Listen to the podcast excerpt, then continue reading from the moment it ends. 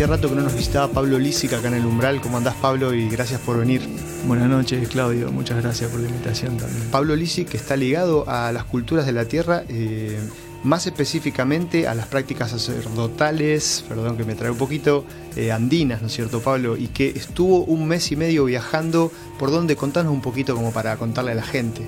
Bueno, estuve un poco en Uruguay, Mm. por Montevideo y por otras, por otras localidades.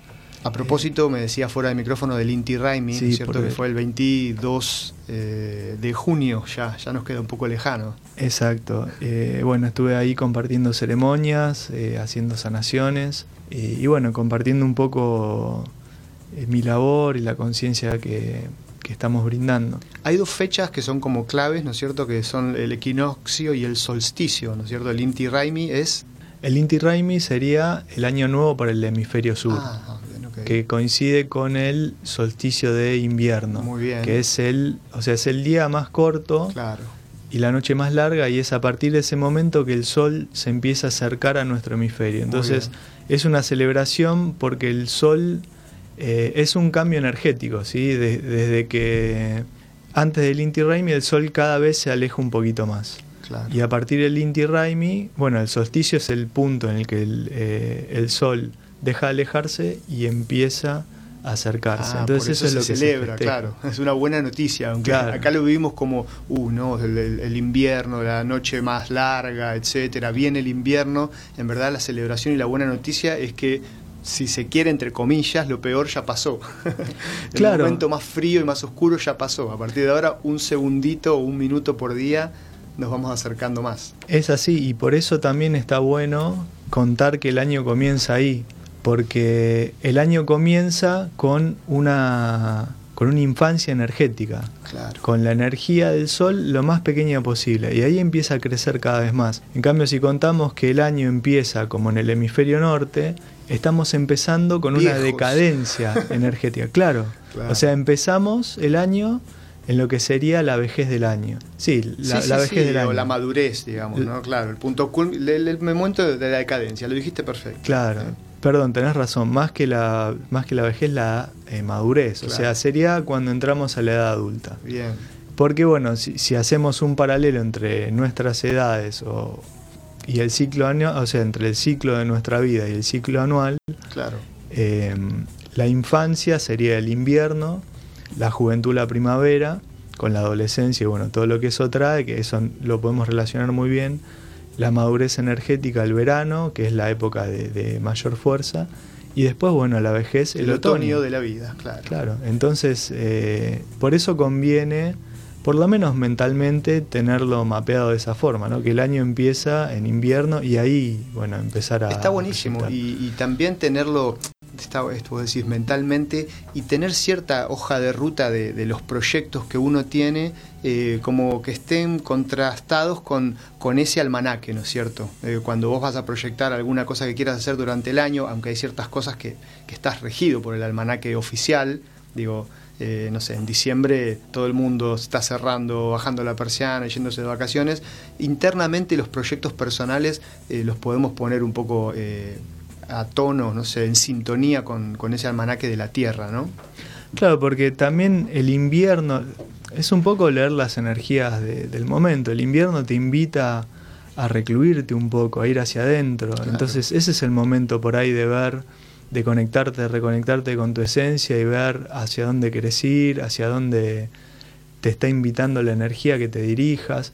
En verano, que es el momento de expansión, no es el momento por ahí de, de- de frenar y decir, bueno, a ver, eh, ¿qué es lo que tendría que hacer de ahora en adelante? Porque ese es el momento en donde hay más energía para, para, para que la energía esté en la dirección exterior, no en la dirección interior. Mm, está buenísimo, mirá qué loco, ¿no? Eh, ah, no es que loco, al revés, no, no es loco, justamente. Fuera del micrófono hablábamos de las locuras a las que nos vamos llevando como civilización y bueno, surgían esta, estas dos imágenes que es que la civilización ha avanzado mucho eh, en, en un solo sentido, que es su aspecto más material. Y entonces yo pensaba, justo cuando te escuchaba, decía, eh, en invierno uno realmente se quiere quedar más adentro, más acobachado, y es como que le da fiaca llevar adelante ciertas cosas, uh, tengo que ir al gimnasio, poner, no sé, tengo que hacer tal cosa y no tiene ganas. Entonces, qué bueno, qué sabio sería de nuestra parte empezar a escuchar un poco más esa vocecita, que es la que dejamos olvidada, Eh, y, no tanto a la de la cabeza, a la del intelecto, ¿no es cierto? Eh, y esperar a, bueno, a que sea un momento más propicio para desarrollar ciertas tareas. Quizá que el invierno justamente es un momento de actividad interna, no de no hacer nada, sino de hacer en pos de lo interno, de una mirada que no sea tan materialista, ¿no es cierto? es, hacer distinto, o sea, es hacer lo que corresponde a la época. Mm. sembrar. Eh, sembrar. Entonces, yo creo que pasa por dejar esa perspectiva lineal que tenemos eh, y comparativa y empezar a entender la, eh, la, circularidad, los ciclos, ¿no? y valorar cada momento del ciclo, entender cuáles son las bondades, qué es lo lindo de cada momento. Por ahí estamos demasiado acostumbrados a, hacer competir las cosas entre sí y tener que elegir eh, o elegir, decir, bueno, no, a mí me gusta más eh, la primavera o a mí me gusta el verano y querer vivir por ahí en un verano interminable. Claro. Esto, esta posibilidad de, la tecnología o el desarrollo tecnológico de que no, no se apaguen nunca las luces, ¿no es cierto? Que sean las 3 de la mañana y seguimos con la computadora, es como, como abolir el sueño, ¿no es cierto? Abolir el descanso en pos de, todo el tiempo una, una voracidad que todo el tiempo quiere tener más. Pero sabes que pensando lo que veníamos hablando, no, no sé si es intelecto. O sea, creo que es más el instinto de supervivencia mm. por ahí que está es como que, está tomando el poder, ¿no? Mm. De, bueno, como los impulsos instintivos prevalecen, ¿no? Y se apaga todo el resto de, nuestras capacidades cuando están activos. Los impulsos instintivos son el miedo, la lucha, la, reproducción, el sexo y la alimentación. Claro. Mm. Entonces, cuando están activos, es como los pollitos que les ponen la luz las 24 horas y comen las 24 horas, porque el instinto los hace comer. Bien. Entonces, por ahí en este afán materialista de, acumular, hasta estamos dejando de pensar. ¿no? Está buenísima la imagen que trajiste de los pollitos eh, nutridos por esa luz artificial, ¿no es cierto? O sea, es lo que nos está pasando con la tecnología. Porque están siendo manipulados. Mm. Están siendo manipulados para eh, que realicen una determinada acción. Esto también nos pasa a nosotros con los medios de comunicación, cuando cada vez que vemos mensajes que nos lleven o hacia el miedo o hacia la lucha o el odio. Claro. Eh, o hacia el bueno la, sexualidad mal, mal direccionada, eh, o hacia el consumo desenfrenado. Al consumo, claro. Entonces, eh, bueno, ahí podemos elegir, ¿no? Si queremos ir por ese camino o no, pero ya teniendo una conciencia, ¿no? De, la energía que, que, estamos transitando. Claro, claro, lo que se ve en ese punto, de, lo que a veces podemos ver, pero es que no son caminos generados desde la individualidad, sino que son como grandes rutas que se abren y que, tienen un, poder de absorción, ¿no es cierto? Absorben nuestra, nuestra atención y nuestra energía en ese punto. Si vos estás medio distraído, es como si vas con el barquito y te metes en una corriente que te lleva, por lo general, a... Claro. Y, ahí, bueno, ahora, ahora voy a empezar a, teorizar un poco, pero... Sí, dale. Pero para eso es un programa de trasnoche. ¿eh? Sí, ¿no? Aprovechamos. Como si estuviéramos tomando acá una cerveza que no estamos tomando, ciertamente, tiene un vasito de agua inocente. Eh, una chicha por ahí estaría bueno. Bien. Podemos teorizar un poco de por qué, o sea, cómo puede ser que, eh, que nuestra cultura, que bueno, que logramos un gran desarrollo tecnológico, si bien no somos la cultura que llegó al mayor desarrollo tecnológico, logramos un, buen desarrollo. Eh, ¿Cómo puede ser que las, las, escuelas más prestigiosas de nuestra cultura digan que nuestra propia cultura, que esa misma cultura que, las creó es la que está llevando este planeta a la extinción de la vida, ¿no? ¿Cómo puede ser que, envenenemos nuestros propios alimentos, ¿no? que, matemos a, la vida del planeta?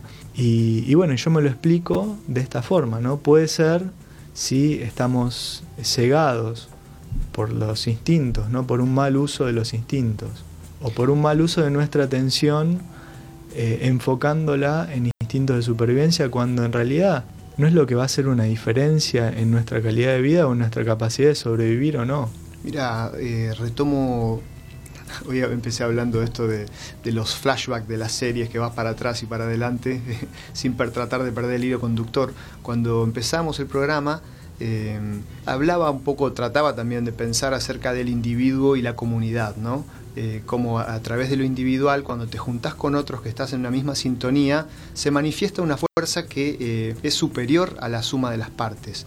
Pero por otro lado, de un modo análogo, y esto es lo que creo que es lo que vos de lo que estás hablando, muchas veces lo masivo, o sea, a través de lo masivo anulamos nuestra individualidad, anulamos nuestro criterio, ¿no es cierto? Eh, hay grandes actos brutales que se llevan a cabo a través de esa masividad que nos conduce eh, y nos moviliza a través de estos centros bajos que vos decís. Es como que se, eh, la claridad del pensamiento, no sé, la dejás de un lado y sos llevado como si fueras un, zombie para ejecutar tareas horribles, ¿no es cierto? hay, hay un montón de ejemplos de eso en lo cotidiano.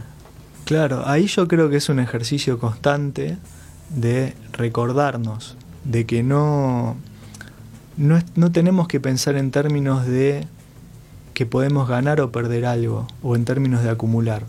Porque no, no es posible ganar ni perder, ni es posible acumular. Porque al final de la vida perdemos todo lo acumulado. Entonces, el sentido de nuestra vida claramente no puede ser acumular en la materia, porque si no, no tendría sentido la vida. Lo que sí eh, nos vamos a llevar está en lo invisible. Entonces ahí es donde, primero yo creo que el primer paso es reconocer que lo invisible existe. Mm. Y después el segundo paso es progresivamente ir dándole más importancia, porque eso es lo que sí nos vamos a llevar después de esta experiencia. Si ahora te está escuchando alguien del otro lado, como probablemente suceda, te escucha alguien que dice, ¿qué es Pablo entonces lo invisible? Porque yo veo lo que tengo en la vida. Hmm.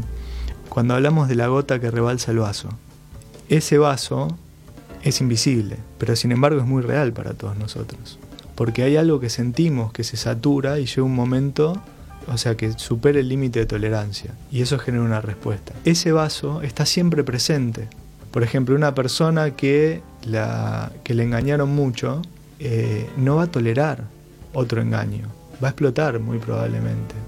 Y una persona que, que nunca tuvo esa experiencia, bueno, por ahí dos o tres veces que le pase, no va a tener una reacción tan grande. Y en definitiva, lo que genera todo este mundo invisible es que estemos reaccionando por cosas que que nos pasaron antes y no por lo que nos pasa hoy. Por ejemplo, suponete que, pasa algo que, que, a mí no me gusta, ¿no? O que a vos no te gusta. La respuesta que vas a tener no tiene que ver con el hecho en sí, sino que tiene que ver con toda la acumulación de hechos similares a ese mm. que vos tengas, que están en lo invisible, que si vos no los trabajás y no los liberás, eh, van a hacer que vos reacciones de una forma totalmente desproporcionada. O sea, si, em, si despierta alguna memoria. Ah. Entonces, si despierta alguna memoria, despierta también esa reacción en vos, la que hay guardada en esa memoria. Mm. Y esto tiene un sentido de supervivencia biológica, porque todas estas memorias que estamos hablando están en lo invisible, o sea, fueron memorizadas por nuestro inconsciente para sobrevivir. ¿Por qué? Porque en el pasado te pasó algo que te generó un mal. Entonces tu inconsciente codifica, bueno, tengo que evitar que pase esto. Entonces cuando vuelve a pasar algo similar, te genera una respuesta fuertemente adversa. ¿sí? que no tiene que ver con el hecho en sí que te está pasando, sino que tiene que ver con lo que tu inconsciente grabó con un sentido de supervivencia biológica. Y eso anterior puede estar también en, mi árbol genealógico, digamos, en generaciones anteriores, abuelos, etcétera. Totalmente, es, o sea, es, una herencia. Mm. Es una herencia de la misma forma que, que el ADN.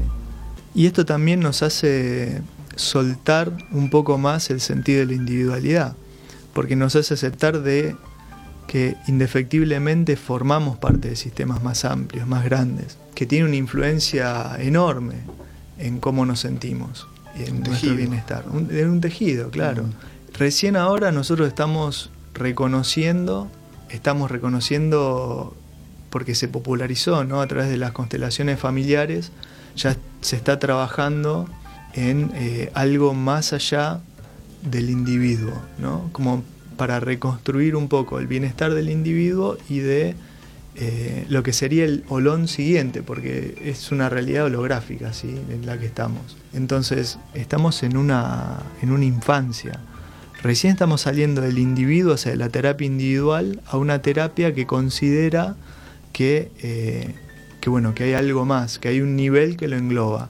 Pero ese es recién el primer nivel, porque afuera del nivel familiar está el nivel de la comunidad, está el nivel de la del barrio, si querés, de la provincia, del país, de la, y de la tierra. Claro. Entonces, todo lo que pasa. Gravita. Mm. Claro, todo lo que pasa en esos sistemas, en esos organismos más grandes, también lo sentimos nosotros. Entonces, el sufrimiento de la tierra también es nuestro sufrimiento, también lo sentimos, de, en mayor o menor medida de acuerdo a, a nuestra sensibilidad, pero no estamos separados, somos parte. Entonces, esto también es, eh, es interesante si lo enlazamos con cómo vemos nuestra relación con lo que nos rodea ¿no? y con, los ciclos y con la energía. Un poco creo que tenemos que volver a, a entender nuestro lugar de una manera más orgánica y dejando de, dejar de excluirnos de la naturaleza y entender que somos parte. ¿no? es, lindo como, esto, esto está en la cultura oriental también, eh, que hay una frase que es, eh, o un concepto de que el sabio está vacío de ideas. No hay eh, una dirección que, que pone la persona individualmente, sino que lo que se trata de ver es leer cuál es la energía del momento. Y es como, como el cóndor, que cuando vos lo ves eh, está, vos lo podés ver en, un, peñón, en un peñasco, eh, y por él lo estás mirando media hora y parece que va a levantar vuelo y todavía sigue y abre las alas y espera. Y en definitiva es leer la energía, en este caso el viento, y eh, fluir con esa energía. Mm, Pero no empezar a aletear en el, en el sentido que vos querés ir sin fijarte cuál es la dirección del viento. Entonces ahí es donde, donde es interesante este concepto de estar vacío de ideas que tiene también que ver con estar vacío de deseos, ¿no? Es un poco ver hacia dónde, qué es lo que se necesita, ¿no? Y hacer lo que se necesita. Y así también vamos a maximizar nuestro valor, nuestro valor para el conjunto, ¿sí? Es, Son imágenes eh, poéticas eh, fuertes que no sé también cómo, cómo pueden llegar a, mm. resonar en, un ciudadano común hoy, ¿no? Y, que sí, a lo mejor, mm, no por estar introducido en esto que vos estás contando, eh, un tipo común pueda sentir que el camino que estamos tomando eh, es un camino malsano, que, que, la vida como la vivimos realmente tiene mucho de nocivo y que se esté preguntando cómo, cómo redireccionarse. No sé si, si el, tipo común, que somos cualquiera de nosotros, eh, sabe hacia dónde fluir, hacia qué tejido integrarse, eh, que cree una realidad un poco más armoniosa, más amigable, ¿no es cierto? Es que es una reprogramación que necesitamos, pero solamente con el objeto de tener más bienestar. O sea, no es para no es un ejercicio intelectual que estamos haciendo, es un ejercicio que nos va a permitir vivir mejor. En definitiva, en ciertos momentos nuestra individualidad se tiene que disolver hacia el bien común. Porque si, está bien, por ahí usamos algunas imágenes poéticas, pero si realmente somos parte de organismos más grandes, y esto lo, podemos entender porque realmente es así, nuestro cuerpo vuelve a la tierra y es reciclado por la tierra. Em, nosotros plantamos una semilla y de una semilla eh, surge una planta de calabaza con unos frutos inmensos que cuando uno vuelve a la semilla dice, pero esto no, o sea, entonces tenemos que tener un sentido orgánico de que somos parte de, fuerzas más grandes. Entonces ahí es donde indefectiblemente la voluntad se tiene que disolver, la voluntad individual. Porque suponete que una persona que es diestra pierde su mano derecha. Su mano izquierda va a tener que empezar a hacer tareas que antes de esa pérdida eran inimaginables. Entonces, si no está esa adaptación y si no está ese soltar del individual, de lo individual, buscando el, bien común, lleva un sufrimiento del sistema y del individuo también. Bien, eh, hay como ciertas, se me percibo barreras que tienen que ver con las palabras en sí, semánticas, ¿no? Porque yo creo que la fuerza individual eh, no debe perderse porque corres riesgo de ser llevado por una corriente como las que estamos hablando, ¿no es cierto? Que te manejan para el lado que ya están impuestas, por ejemplo, que consumas, por lo menos, por ejemplo, que, que, estés enseguecido y que seas llevado como, como sentimos que, estamos en riesgo todo el tiempo de ser llevado. Entonces, solo eso eh, se conquista si vos estás con tu luz individual, con esa, con esa velita encendida. Eh, por eso digo, me parece que está, está bueno eh, pulir el concepto de lo que es integrarse a, a, un tejido comunitario, pero a través de la conciencia de lo que estás haciendo y bueno, no sé, digo, hay conceptos que son medios orientales, ¿no es cierto? Esto de vaciarse de deseos, de dejar el yo de lado, eh, no sé, me parece que, que, tenemos que refundarlos para, para poder comunicarnos mejor y saber eh, qué es lo que vamos a hacer cuando toda esta mm. charla eh, se termine, ¿no es cierto? Yo creo que tenemos que pragmatizarlos, mm. tenemos que salir del eslogan y llevarlos a la práctica, de una forma cotidiana, ¿sí? Y para mí pasa por ir soltando las identificaciones. No se trata tanto de qué es lo que hacemos, sino cómo sentimos nosotros lo que hacemos. Es hacer una tarea sin identificarnos con ese hacer, porque nosotros no somos lo que hacemos. Mm. Eh, el tema de la identificación es lo que genera el sufrimiento. Si nosotros simplemente hacemos lo que se necesita de nosotros y fluimos con la energía, vamos a ser más felices que si nos queremos encasillar en algo determinado y en algún momento la energía no va hacia, esa dirección y no lo vamos a poder lograr. Entonces, creo que, que es un soltar más consciente en ese sentido y, y tenemos que vigilar, como, como bien decís vos, todas las corrientes que hay, porque hay muchas corrientes energéticas que nos pueden desviar y que incluso nos pueden llevar también hacia otros lugares no deseables para el espíritu. Entonces, creo que pasa por desarrollar una escucha mayor, ¿no? escuchar más a, nuestro corazón, tratar de entender cuando tenemos el impulso a hacer algo, bueno, este impulso, ¿por qué viene? Viene porque es, un, es algo que viene de mi corazón, es algo que viene del colectivo, de la sociedad, es algo que siento que es un mandato familiar. Mm. ¿Qué es lo que me impulsa? ¿Estoy actuando por miedo? ¿Estoy decidiendo por miedo? ¿Estoy decidiendo por carencia? estoy decidiendo por eh, competencia, porque le quiero ganar a otro. ¿Qué es lo que me motiva a hacer esto?